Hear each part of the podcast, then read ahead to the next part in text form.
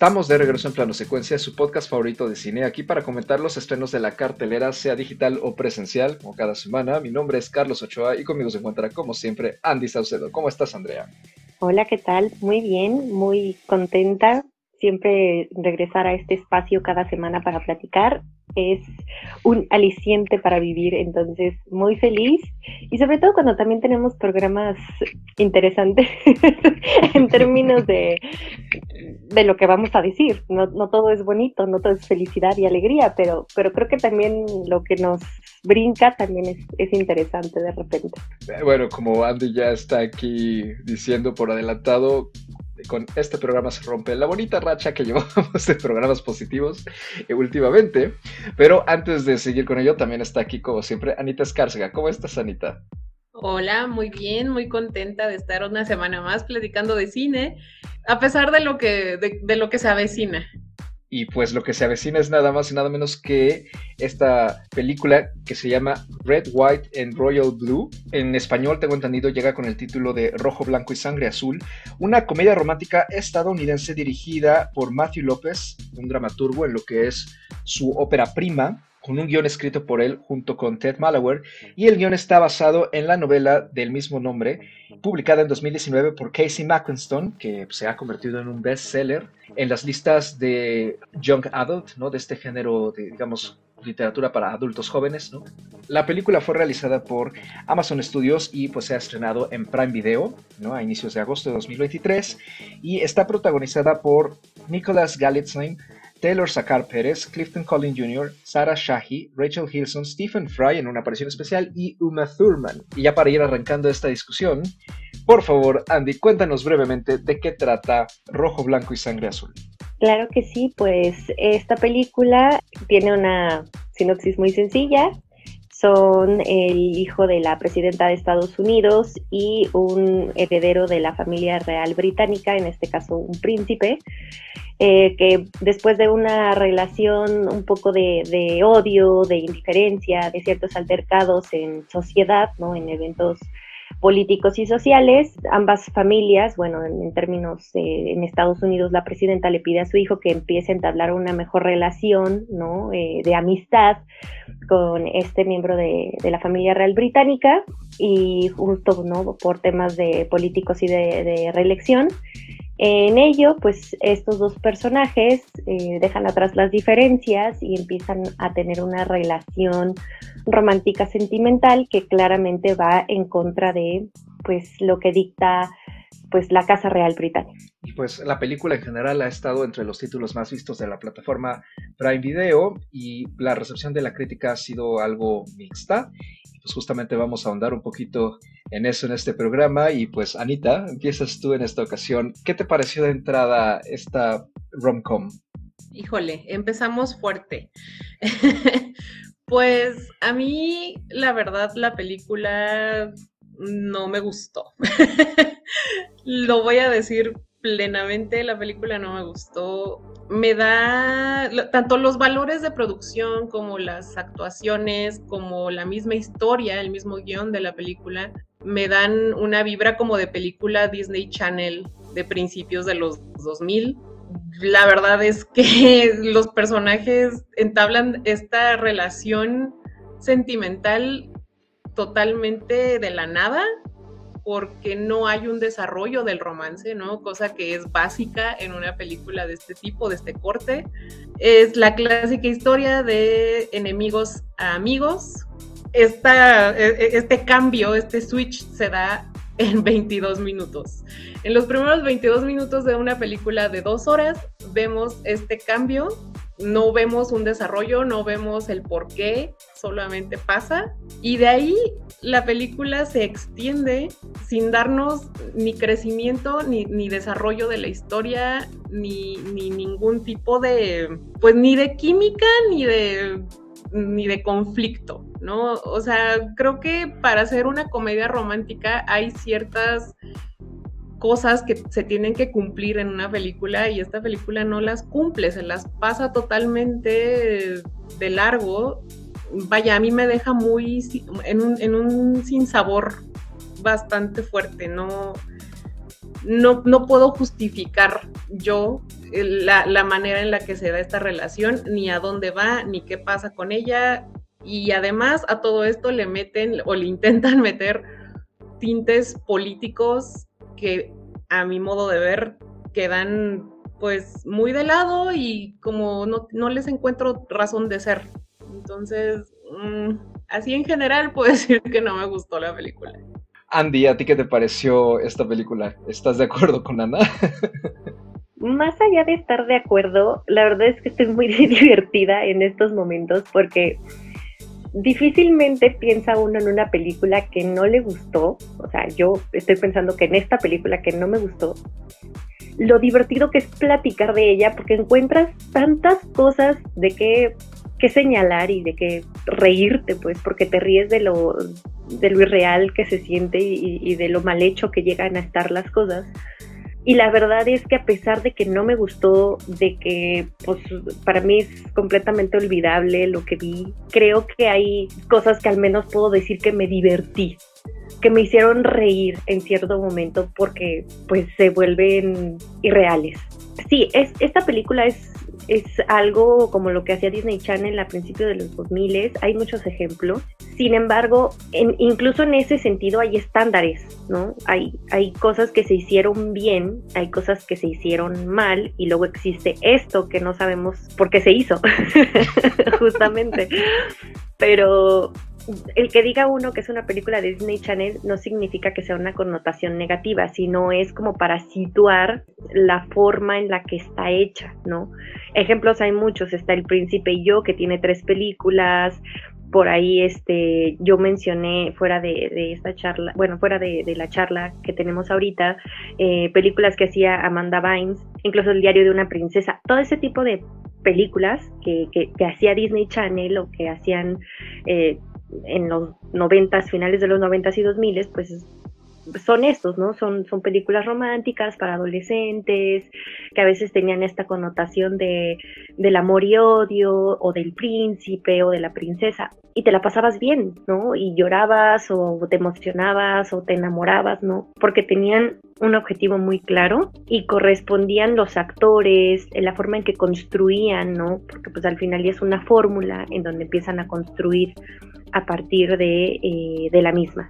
Y aquí, en términos de calidad visual, que uno pensaría, bueno, pues se van a ir justamente, ¿no? Vemos palacios, este, pues lo más grande de, de la élite política, todo esto, ¿no? Vamos a ver cosas muy, a lo mejor quieren sofisticadas. A mí me parecía que estaba yo viendo un sketch y que, que, se sentía raro visualmente, ¿no? Ver a estos personajes interactuando porque tanto las escenografías como los fondos no me parecía que estuvieran bien puestos, ¿no? Y con el tono que tiene la película de que al momento quiere ser romance, al momento quiere ser comedia, quiere ser esto que dice Anita, ¿no? Algo de, de meter un poco de política. Ya sabemos que no necesariamente tiene que ser crítico, pero si vas a meter ideología política en una película de romance adolescente, tienes que ser muy cuidadoso. Y esta película, incluso en términos políticos, cae en muchas contradicciones y se vuelve absurdo. Ni siquiera en términos del romance, que tendría que ser lo principal, a mí me parece que cumpla la película. ¿no? Eh, son dos actores que yo he visto ya trabajar en películas de romance. Un chico que está, eh, este que le hace de Alex, estuvo en el stand de los besos, por ejemplo, según yo, y el otro chico, el que hace de Henry, estuvo en esta película que es eh, Corazones Púrpuras, que anda por ahí en Netflix, bueno, ambos en Netflix, y trabajan muy bien en, cierto momento el romance o eh, lo adolescente, ¿no? El ser adolescente y estar en una etapa eh, de descubrimiento. Y aquí los dos me parece que están por su cuenta, ¿no? Muy alejados, no se siente la construcción del romance, no se siente que estén enamorados, no se siente una tensión sexual, uno menos que el otro además. Entonces, híjole, a mí también me costó muchísimo trabajo y soy una persona que ve muchísimas películas de romance, de comedia, de adolescentes, todo lo que hizo Disney Channel seguramente lo vi. Me cuesta mucho trabajo decir y conectar y tratar de entender el fenómeno de esta película y del libro en particular, ¿no? Porque no, no me parece que aporte, no me parece que atrape, entonces es muy, muy complicado, pero sí me divierte de cierta forma eh, ver y analizar ciertas cosas. Pues yo estoy en las mismas. A mí la verdad es que la película me parece que no tiene mucho sentido en, sí misma. Estoy bastante consciente, creo yo, o sea, del género al que pertenece y también de lo que la película intenta hacer. O sea, creo que, vamos, si se trata de plantear una rom-com que además eh, busque la representación de la comunidad LGBTQ+, pues bienvenido sea, ¿no? O sea, que creo que está muy bien lo que se esté llevando este tipo de historias eh, como se ha llevado pues, incontables veces con numerosos ejemplos, como tocas decir, Andy, ¿no? Eh, y que pudieran ser buenos o malos o estar en medio. Eso me atrevo a decir que es lo único que yo realmente rescataría de la película, eh, porque la verdad es que el resto a mí tampoco me gustó. Concuerdo, creo que la película sí puede ser muy divertida si empiezas a fijarte justamente en lo ridícula que es, ¿no? Y yo creo que esto viene también a raíz del libro, ¿no? O sea, la verdad es que muchas veces eh, este tipo de cosas cuando pasan en las adaptaciones es porque cargan muchas fallas que el mismo libro ya trae de raíz. Eh, a mí, la verdad es que no funcionan pues prácticamente la mayoría de las cosas, ¿no? Que, que incluye. Es una película que exige una suspensión de la credibilidad absoluta y la verdad es que incluso cuando pues uno decide entrarle ¿no? a, una película y decir, órale, pues por aquí me vas a llevar, ¿no? vamos a, seguirle, la verdad es que a mí, a mí me rebasó ¿no? esa exigencia en el caso de, de este filme. Concuerdo con lo que tú dices, Andy. O sea, la verdad es que los dos actores principales no tienen química entre sí.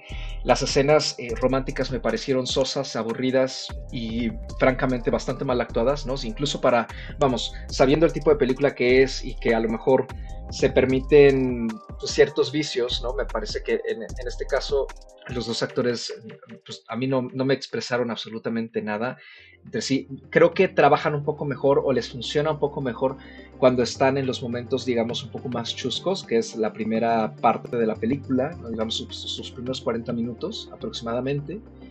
Pero creo que cuando las cosas empiezan a ponerse más serias y se le empiezan a añadir capas y capas de drama, de cierta manera justificado o drama mal ejecutado, ¿no? porque sí hay, creo yo, distintos hilos de los que la película podría haber tirado para, digamos, profundizar un poco más, ¿no? La historia misma, vamos, o sea, si se trata de una adaptación, creo que se podría haber jugado muchísimo más eh, con aquello que ya planteaba el libro, ¿no? Entonces, de que había posibilidades de expandir, por ejemplo, a ciertos personajes para que tuvieran una presencia antagónica más fuerte o de que hubiera un obstáculo igual, ¿no? Más, eh, creo yo, funcional incluso.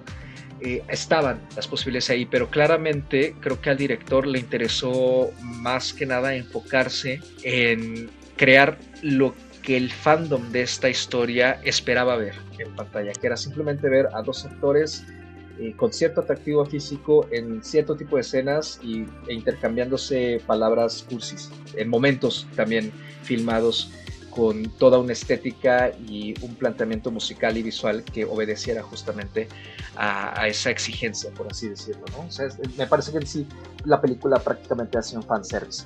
Pero fuera de eso, pues la verdad es que creo que tiene muy poco que ofrecer, ¿no? O sea, eh, me parece que de entrada el, planteamiento de los actores eh, en sus respectivos personajes, ¿no? Como chicos de 21 o 23 años, perdón, pero no me la creo, esto es como ver a Ben Platt en querido Evan Hansen otra vez, ¿no? Es, el mismo tipo de comentario, ¿no? Es, es muy difícil creer eh, la manera en que ellos actúan con la manera en cómo se ven, ¿no? En pantalla. Eh, los personajes alrededor de ellos también están en general muy desdibujados. Las cosas pasan porque sí, porque el guion así lo tiene planteado. Eh, no hay profundidad en los personajes, no entendemos bien por qué esta relación tendría que importarnos, ¿no? porque además nos meten a ella en la película de lleno, como si ya los tuviéramos que conocer de toda la vida. Y la verdad es que no, no los conocemos, no conocemos realmente cuáles son sus motivaciones, tampoco conocemos exactamente por qué tienen esta animosidad tan fugaz que, en efecto, como dijiste tú, Ana, ¿no? O sea, se, se desvanece tan rápido que nos deja pensando, bueno, y pues la hora 40 que sobra, ¿qué va a pasar, no? O sea, ¿qué, qué más tiene? Y poco a poco nos vamos dando cuenta que la película se va quedando sin trama y entonces empieza a recurrir justamente a estas capas de drama añadido que la verdad no tienen mucho que agregar en, general. también algo que no me gustó es que los distintos puntos, digamos, de obstáculo a los que se enfrenta la pareja son desechos o resueltos como si nada, ¿no? O sea, la verdad es que no hay apuestas, no hay riesgo, no hay consecuencias fuertes para nadie, ¿no? no hay tampoco un crecimiento, creo yo, en los personajes siquiera. ¿no? Y esto me parece una falla bastante grande, porque uno de los personajes, este Henry, el príncipe, se la pasa toda la película eh, reclamándole al hijo de la presidenta, a Alex, que él no lo entiende. Y en efecto, nos vamos dando cuenta de lo que, a lo largo de la película, de lo que Henry intenta plantear desde su punto de vista, ¿no? de, cómo para él funcionan las cosas. Y a mí se me ocurrió lo mismo. Dije, bueno, pues es que este no entiende, ¿no? Claramente, o sea, se lo han explicado una y otra vez desde un inicio e insiste en querer llevar las cosas de una manera. Y entonces eso a mí me hizo plantear como por qué Henry quería estar con una persona que claramente no le hace caso, ¿no? O sea, incluso creo que los personajes entre sí, la manera en cómo están relacionándose y sus motivaciones tampoco tiene mucho sentido y simplemente obedece pues a dos cosas, ¿no? porque el libro así lo maneja y de alguna manera pues por morbo, me atrevería a decir. ¿no? Entonces sí creo que es eh, una película pues bastante olvidable, ¿no? O sea, no dudo en que podrá ser entretenida y a lo mejor sacar un par de risas, sean involuntarias o no, pero la verdad sí creo que estamos ante un producto pues muy de manufactura básica y de TV, ¿no? A mí no, no la alejo mucho de lo que llamamos los productos Hallmark o Lifetime. Sin embargo, creo que puedo entender pues por qué ha funcionado bien en general con el público al que está dirigida la película. Como dije, ¿no? Obedece eh, en sí a un fandom y a lo que ese fandom estaba esperando ver de, una adaptación, pues de un libro que, que claramente aprecia mucho. Entonces, sí creo que es una película prácticamente hecha solamente para una audiencia en específico y nadie más. Pensando un poquito en lo que comentaba Andy, los primeros minutos de la película me estaban gustando mucho. Me estaba dando estas vibras de película Disney Channel, pero en el buen sentido, ¿no? Los primeros minutos de la película son divertidos, esta parte de, la enemistad entre estos dos personajes y las escenas que se derivan de esta enemistad, como la escena del pastel al inicio, creo que están bien llevadas y me, pudieron comprar inicialmente. Pero pasados estos 22 minutos iniciales, la película a mí se me empezó a caer poco a poco y para el final de la película yo honestamente ya no tenía ningún interés en continuar viendo esta historia porque la relación no se desarrolla, ¿no? El único conflicto que hay es la expectativa del qué dirán del príncipe y al final nadie dice nada. No existió nunca el conflicto porque al parecer viven en una utopía maravillosa donde a nadie le importa que sea gay. Y entonces sí, deja de lado todo el contexto político que nos estuvieron manejando porque al parecer no hay implicaciones políticas que el hijo de la presidenta de Estados Unidos tenga una relación romántica con el heredero a la corona británica, ¿no? Entonces, a mí lo que más me cuesta trabajo de la película es esta inverosimilitud del contexto sociopolítico. En, películas como El diario de la princesa existe el mismo tipo de inverosimilitud, pero está manejado de una manera que la película te convence de desconectarte de esta realidad y te mete a su universo. A diferencia de esta película que no lo logra y más bien termina siendo sumamente absurda y conforme pasan los minutos se vuelve más y más y más absurda. Entonces, me parece muy bonito que busque la representación de la comunidad en una rom-com adolescente, ¿no? O sea, eso hace falta, eso creo que tiene muchísimo valor. Igual me parece muy lindo que nos muestre este mundo de caramelo en el que no existe la homofobia, qué padre, pero a mí la película no logró vendérmelo, no me logró convencer. Entonces, ese es mi, mi mayor pero con la película y es un pero muy, muy grande. Me costó mucho trabajo verla, la verdad, vaya, porque además son dos horas de película en el que, como ya mencioné, no sucede realmente nada, ¿no? Porque ya lo que tenía que suceder, que era pasar de la enemistad a la amistad, eso ya pasó en los primeros 22 minutos el resto de hora 40 es nada. No, no, yo sí tengo como un, problema grave con, con, el guion y con cómo está manejado. justamente están los dos enfocándose en, en, el punto central del por qué la película no funciona, porque es inverosímil y cae en lo ridículo. Y en justamente en la parte de lo ridículo es donde a mí me dio risa, ¿no? Es como esa risita medio incómoda, como de, ay, ay, qué feo. Porque todo el contexto al que someten, ¿no? A, a estos dos personajes la verdad es que no, justamente no, no es creíble porque no es una sola cosa, son varias. No es solamente lidiar con la realeza, ¿no? Que además, claramente, al menos que yo tenga en mente, pues estos casos de homosexualidad o, de escándalos que tengan que ver en ese sentido, la realeza lo, lo, lo tiene muy, pero muy oculto, ¿no? Entonces, un caso así, eh, aunque sea ficción, pues creo que tendría que estar mejor planteado en, ese aspecto y la verdad es que no es que tenga que ser realista y que tenga que tener eh, un final en específico, pero que sí, sí tener un desarrollo, ¿no? O sí tener un desarrollo y darle un poco más de profundidad. Y luego está esta otra parte política que también tiene toda esta carga de, de, de, ser inverosímil e irreal, como dice Anita, no es posible que que pues todos le aplaudan al hijo de, de una presidenta, además, ¿no? Presidenta de los Estados Unidos, y sobre todo porque lo que hacen con el planteamiento del personaje de Alex es que es un chico que hace lo que quiere, aparentemente, ¿no? Porque al inicio sí es como, ay, ¿cómo pudiste hacer una escena escandalosa con el hijo de, con el príncipe Harry, o Henry? Este, y Henry, perdón, perdón. Y, y, después nada de lo demás importa, ¿no? Porque pues claramente lo dice, él pues toda su vida fue un chico normal, entre comillas, ¿no? Pero es un chico normal que vive en la Casa Blanca, que tiene un papá latino, que tiene una mamá presidenta y que además él interviene en los asuntos de la política estadounidense, porque no nada más es la figura de, de, ser el hijo, sino que además él va a la conquista de Texas, que quién sabe cómo la conquista, porque nunca te dicen cuál es el plan, o sea, quieren ser muy democráticos y revolucionarios y progresistas, pero el chico nunca dice cuál es el discurso o la clave del por qué quiere conquistar Texas y cómo la va a conquistar, ¿no? O sea, bueno, cuando le añaden ese tipo de capas en donde ni siquiera te dan armas para entender o para justificar claramente se vuelve todo irreal. Entonces, son esas cositas que a mí de repente me daban risa, ¿no? Eh, los papás que nunca se ven en toda la película, creo que se ven al final y se dan la mano, ah, pero están enamoradísimos y entienden a su hijo y aceptan la relación.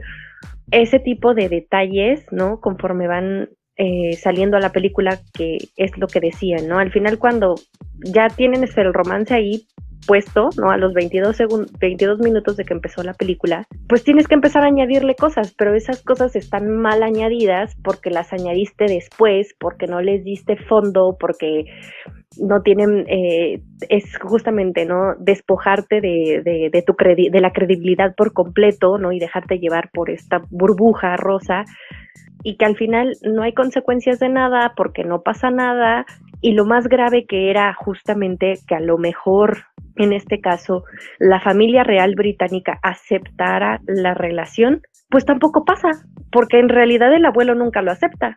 Y la escena es espantosa porque los diálogos son espantosos, no hay fondo, no hay forma, no hay comprensión, no hay un intercambio real de sentimientos en donde Henry hable con su abuelo y, y entonces de verdad el abuelo diga, ok, nada, o sea, todo es súper, súper superficial y te quedas con la aparente aceptación del pueblo británico porque ondean banderas de la comunidad. Y eso es todo. El problema no es en sí que sea inverosímil y que te despoje de la credibilidad. Es que en realidad cuando lo estás viendo es totalmente superficial. Ni siquiera como película romántica cumple en ahondar en los sentimientos, en las emociones. Vaya, ya, ya ni siquiera porque los personajes son muy tiesos, ¿no? Porque el, personaje del príncipe es tiesísimo y dices, bueno, británico, príncipe, eh, ok, pero no, o sea, lo que decía Carlos, simplemente cuando está este enfrentamiento, entre comillas, no esta discusión que tienen tanto Alex como Henry sobre la relación, porque Henry no quiere continuar y Alex sí, simplemente en ese diálogo no van para ningún lado, no hay una solución, él le dice, es que tú no me conoces, es que tú no me comprendes. Y no, efectivamente nunca lo entendió, nunca lo comprendió, nunca nada, pero todo pasa por encima. Cuando empiezas a ver esas fallas en los diferentes niveles de la película, es por eso por lo que terminas viendo la película y para ti es completamente olvidable. En mi caso es así, porque en todos los niveles, lo que decíamos, ¿no? Niveles de producción, a mí se me hizo horrenda la producción, en niveles de actuación, la verdad es que también la actuación, las actuaciones me parecen malas, en nivel del objetivo de ser una película romántica no cumple con la función de la emoción, de los sentimientos, del romance, de la atracción, no cumple. Y cuando ves el guion y ves, eh, en este caso, los diálogos, todo es superficial, entonces no te queda más que reírte de los chistecillos como dice Carlos, voluntarios o involuntarios y aguantar las dos horas de la película si lo tienes que hacer, ¿no? Entonces, insisto, me cuesta mucho entender por qué tiene el éxito que tiene esta película en estos momentos yo creo que para contestar esta última oración que planteas, que me parece bastante buena, Andy, me atrevería a decir que la respuesta es bastante sencilla, ¿no? Porque finalmente cumple con una fórmula eh, de complacencia muy universal. Dos personajes antagónicos que además, en el caso de la adaptación fílmica, están interpretados por dos actores de buen parecido. En la película claramente apunta muchísimo más hacia crear una especie de romance idílico eh, de una pareja que todo lo puede, sin importar de qué pase, ¿no? En contra. ¿no? Eh, muy como de este tipo de publicaciones, ¿no? Luego que vemos de los gurús del amor y de la resiliencia en las redes sociales, ¿no? En Instagram, ¿no? Este, este tipo de mensajes como de si lo dejaste ir y vuelve a ti es porque siempre fue tuyo, ¿no? Creo que al obedecer a ese tipo de, digamos, estética y también de contenido, ¿no? Que en general es muy digerible, ¿no? Y de muy fácil acceso. Es una película ligera, es una historia, eh, digamos, entretenida, no, no, no se necesita mucho eh, para entrar en, en, ella. Entonces, creo que en cierto caso obedece a ese tipo de reglas ¿no? estéticas y pues vamos, o sea, está bien, ¿no? como dije, eh, creo que tiene una audiencia bastante definida, pero creo que sí es una lástima que la película podría haber trabajado lo bueno que tenga el libro y también lo malo que tenga de una manera muchísimo más íntegra y transformarlo en una historia que obedeciera tanto a la representación en el cine de la comunidad como también a una historia que pues estuviera a la altura, creo yo, eh, de lo que se esperaría en una comedia romántica como Dios manda, ¿no? Por así decirlo. A mí también lo que comentas tú, Anita, no de la inverosimilitud, creo que también es una de las principales fallas de la película. Y no porque esté mal soñar con un mundo utópico, ¿no? O sea, hay, películas en las que también vemos situaciones eh, irreales, ¿no? Pero uno, muchas de estas películas, eh, todo su centro y planteamiento no están plagados de situaciones irreales, quizá una o dos, ¿no? Aquí creo que lo que plantea Rojo, Blanco y Sangre Azul es en sí completamente imposible, ¿no? Porque además no es solo que, por ejemplo, uno de los obstáculos de la pareja sea la homofobia que en este universo no existe, digo, ojalá fuera así, sino también pareciera ser que no hay ningún tipo de prejuicios en este universo, ¿no? Eh, y, y, al contrario, hay otras cosas que también me parecen alarmantes por la manera en que está siendo manejado el discurso, digamos, serio que quiere ostentar la película en sus ratos los que quiere salir un poco de, la historia del romance, ¿no? Como por ejemplo el político, está hecho con hilos muy, muy endebles, ¿no? La verdad es que su planteamiento político no tiene sentido y no sirve en absoluto, pero por ejemplo, de alguna manera defiende el nepotismo, ¿no? De tener al hijo de la presidenta que no tiene ningún tipo de preparación realmente, involucrado de una forma muy activa, sumergido, ¿no? Prácticamente en la campaña política de la mamá y, que claramente por lo visto es como una especie de prodigio también de la política y que digamos hay muchas cosas como que se las pasa ¿no? de largo con tal de plantearnos a personajes que no tengan ningún tipo de, defecto, porque también creo que eso es lo que convierte a los personajes en una pareja bastante aburrida. Ni Henry ni Alex tienen defectos. Incluso si nos plantean un poco que Alex es un muchacho mimado arrogante, eso se esfuma en los primeros 15 minutos de la película, en el momento en que dejan atrás esa diferencia que tienen, que también nos damos cuenta que es una diferencia basada en una justificación absolutamente estúpida.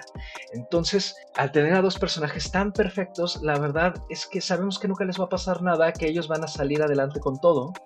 Y si bien está padre, ¿no? Tener este final en el que nadie sufra, sobre todo en un género de películas en el que en los que la comunidad, por ejemplo, siempre ha tenido romances que terminan mal, ¿no? y, que, incluso esas películas se siguen produciendo, ¿no? ese tipo de historias se siguen haciendo, ¿no? O sea, lo vimos recientemente con Call Me By Your Name o con El retrato de una mujer en llamas, ¿no? Son historias que terminan trágicas, ¿no? Y se dice incluso que las historias de amor de la comunidad suelen terminar en eso, ¿no? Y que es, ojalá algún día haya historias que no sean así. Creo que tampoco hay que dejar eh, la razón por completo atrás, ¿no? O sea, creo que se pueden hacer películas con finales bastante felices o digamos finales positivos sin tener que recurrir a este tipo de exageraciones y de propuestas en los que pues me parece hasta peligroso, ¿no? Que se esté vendiendo una especie de fantasía idílica en la que por lo visto no hay ningún tipo de consecuencia absolutamente para nadie, ¿no? O sea, incluso las personas, digamos, antagónicas a la pareja tampoco sufren de ningún tipo de eh, castigo o es más, ni siquiera vemos que la pareja realmente las enfrente, ¿no? Como tú acabas de decir, Andy, respecto a esta escena en que platican con la familia real, o sea, la conversación eh, incómoda que podría haber creado un desarrollo de personajes que podría haber llevado un poco más allá, por muy cliché que fuera, porque sabemos que es una situación que podríamos reproducir incluso en otros productos que hay en este momento, como en The Crown, al final queda completamente invalidada porque la dirección decide que mejor los personajes no se enfrenten a ello porque pues que flojera, ¿no? Y pues que salgan al aire de una forma casi deus ex machina, ¿no? Que de repente la población sea, como tú dijiste, ¿no? Quien los acepte eh, de una forma visualmente facilona y que no requiera muchísimos más eh, hilos dramáticos para salir adelante y llegar, digamos, al, a puerto con el final que todo el mundo esperaba.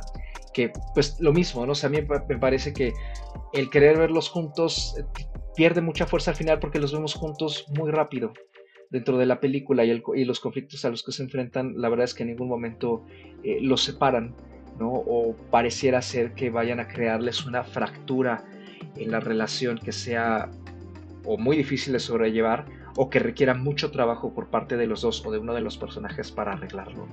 Entonces creo que es eso a mí lo que me hace falta eh, cuando hablo también de la verosimilitud que la película no tiene, ¿no? porque no parece que sean seres humanos reales.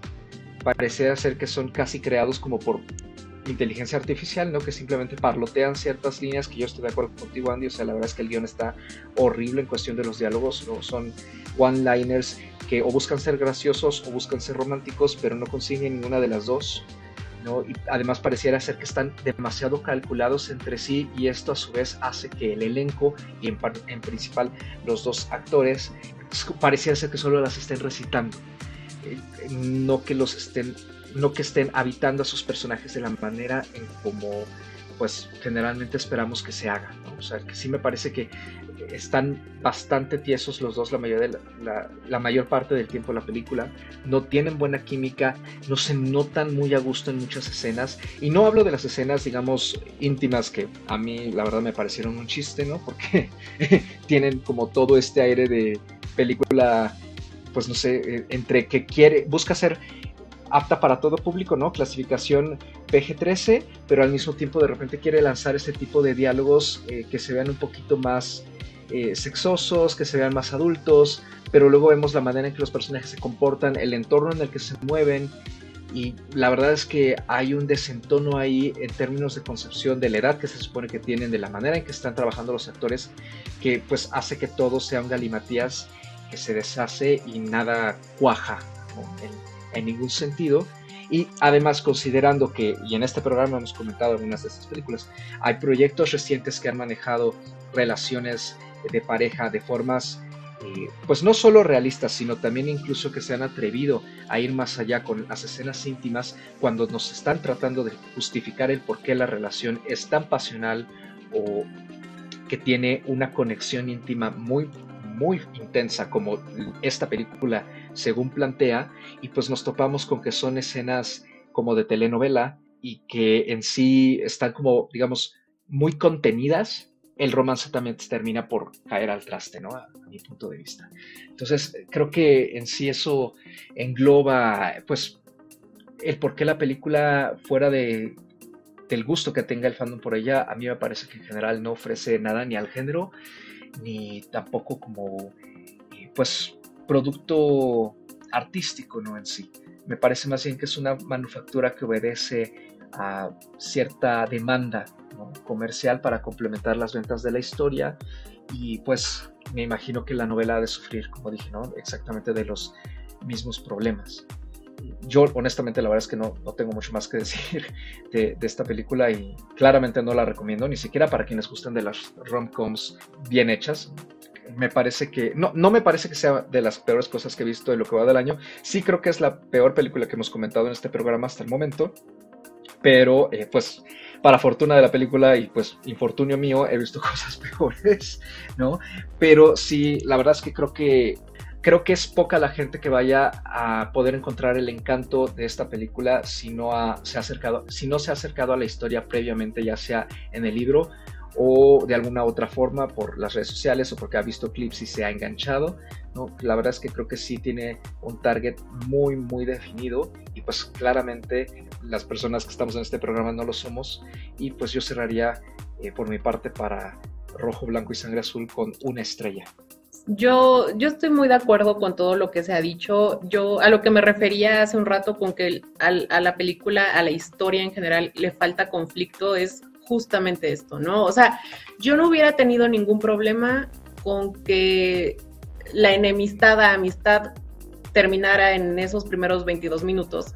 Si después de esos 22 minutos tú me vas a desarrollar a la relación de pareja, ¿no? Si, si me vas a dar un, algo por lo cual están luchando, una, como, como ya mencionaste tú hace un rato, ¿no? Estas ganas de querer verlos, porque pues los vemos juntos y felices y tranquilos toda la película, ¿no? En ningún momento hay como que este miedo de, ay, no, ¿qué va a pasar? Ay, no se van a separar, porque no, no es así. Sabemos desde el principio que va a terminar igual de bien como, como están a lo largo de toda la película. A lo que me refiero con que no hay conflicto eh, no, no necesariamente tendría que ser un tema de homofobia, ¿no? Porque no, no es necesario que la exista, pero si estás poniéndole capas de tintes políticos, pues yo esperaría que hubiera al menos en ese sentido un conflicto, ¿no? O sea, el conflicto podría ser no necesariamente que no acepten su relación de pareja, el conflicto bien podría ser las implicaciones políticas que esta relación podría tener, por ejemplo. Y no sucede. En ningún momento pasa que nadie les diga, ay, es que no puedes andar con el heredero a la corona británica. No, no, eso nunca sucede, no hay ningún tipo de conflicto, no hay nada por lo que esta pareja esté luchando y tampoco vemos esta relación de pareja desarrollarse de ningún tipo sí queda uno como esperando que suceda algo y lo único que vemos en pantalla es pues esta pareja feliz y contenta viviendo su vida y ya. La película sí tiene muchas, muchas fallas. Yo cerraría también mi participación con una estrella y media esta película. Efectivamente, seguramente hay cosas peores, pero sí es de lo peorcito que, he visto en este año y tampoco la recomendaría ni siquiera para, para fans de, este tipo de películas, de este corte específico, ¿no? Porque ni, ni siquiera para hacer una película de este corte tiene los estándares que ya mencionaba Andy al inicio. Sí, la verdad es que yo tampoco la recomendaría esta película y es difícil, ¿no? Ya mencionaba yo, he visto cantidad de películas románticas, comedias, adolescentes, eh, preadolescentes, o sea, son géneros que por lo general me gustan porque disfruto pasar un ratito agradable, eh, ¿no? De, risa, y esta película se queda muy lejos de, todas. Siempre he dicho, al menos en, en este espacio, ¿no? Que bueno, cuando vemos películas también es cuestión de perspectiva, es cuestión de conectar, es cuestión de que, de en qué mood, ¿no? En, qué momento ves la película y el estado de ánimo en el que estás para ver la película, ¿no? Eh, eso podría yo un poco justificar el por qué también la gente, hay quienes la han disfrutado, ¿no? Creo que en ese sentido con algo estarán conectando que después van a leer el libro porque también he visto eso no que publican que les gusta la película entonces van y compran el libro leen el libro. Pero vaya estos fenómenos lo hemos visto eh, en muchas otras. No es por comparar son cosas distintas pero en su momento Crepúsculo fue algo así no que veían la película y corres a, comprar el libro. Esta vez eh, los juegos del hambre vieron la película y corrieron a comprar el libro. Sí no eh, siempre siempre existe ese fenómeno porque claramente hay una audiencia, hay un público al que algo lo convence, ¿no? Ya sea que el actor te gusta, ya sea que la música, algo de lo que plantea la película. Sin embargo, justo para, para poderla recomendar, a mí me, sería muy difícil, ¿no? Creo que tendría que eh, mencionar parte de lo que hemos estado charlando y las fallas que yo encuentro. La verdad es que para rescatar algo de la película no podría. No hay algo que yo diga, vaya, esto me encantó, esto me pareció que al menos si yo tendría que rescatar algo, tendría que rescatar a Uma Thurman, ¿no? Pero pues en realidad tampoco su personaje es que esté ni desarrollado, ni que tenga una actuación que digas, de, comediante o líneas bonitas o algo que, fuera destacable, ¿no? Yo cerraría con esta película dos estrellitas. Esas dos estrellitas también son porque pues, lo que decía al inicio, ¿no? Yo no me lo tomé en serio, me reí voluntaria y involuntariamente de varias cosas, de lo ridículo que, que puede llegar a ser, pero es algo que para mí es completamente olvidable, ¿no? Eh, vaya, como han dicho, seguramente hay cosas peores este año. Yo no sé si tengo algo presente en este momento, pero para mí sí es de lo de lo olvidable de este 2023, porque en términos de manufactura, de cómo está hecha la película, la verdad es que tiene fallas muy, muy grandes en, en producción incluso, ¿no?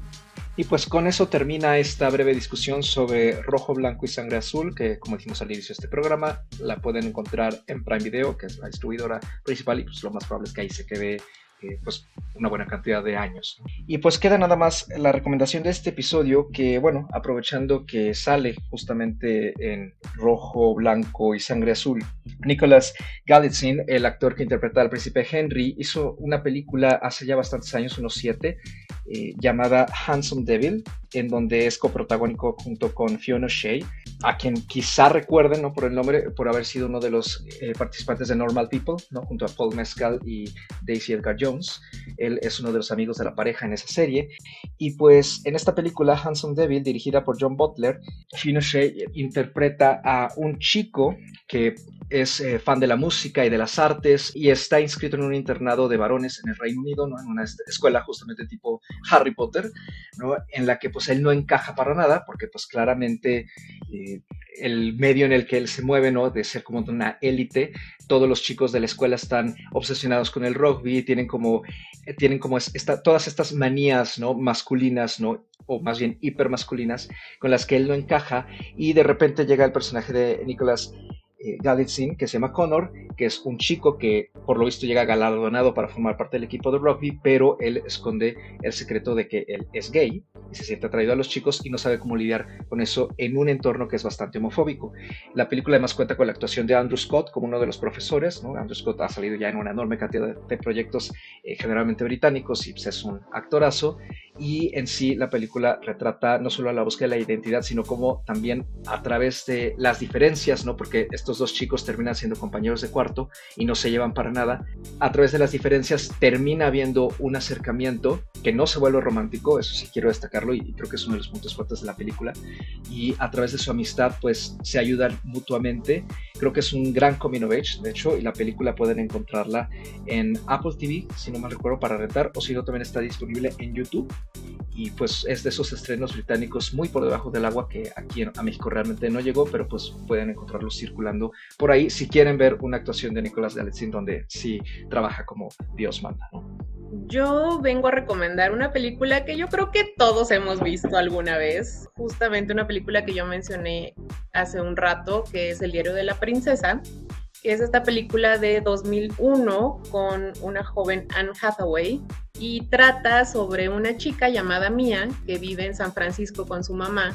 Llevan una vida muy tranquila, muy normal.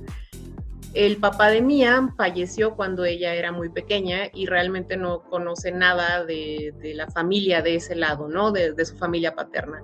Un día de la nada aparece su abuela paterna y le devela el gran secreto que es la reina de un país imaginario llamado Genovia y Mia es la heredera al trono.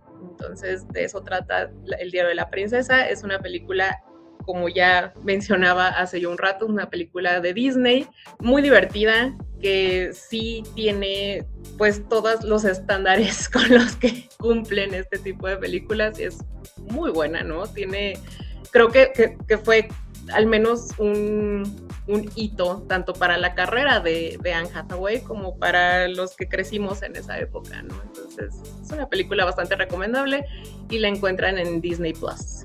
Y pues con eso nos vamos, ya nada más dónde nos pueden encontrar. A mí me pueden encontrar en Twitter o Instagram, bueno, en ex Twitter o Instagram como arroba andrapalmi, ahí me encuentro compartiendo contenido diverso sobre cine, entretenimiento, eh, K-dramas, deportes, etcétera, y siempre son recibidos sus comentarios. Si quieren seguir mi visionado, que está bastante actualizado, en Letterbox me encuentran como Padme. A mí me pueden encontrar ya sea en ex Twitter o en Instagram como arroba animalceluloide. Ya saben que yo no tengo nada más que hacer y ahí me encuentran siempre. Y si quieren seguir mi visionado, lo pueden hacer en Letterbox, me encuentran como Ana Escárcega. Y a mí me pueden encontrar en ex Twitter y en Letterboxd como arroba mrcarlos8 dígito minúscula. Lo mismo comentarios sobre cine, música, literatura, la vida y demás son bienvenidos o bloqueados según sea el caso.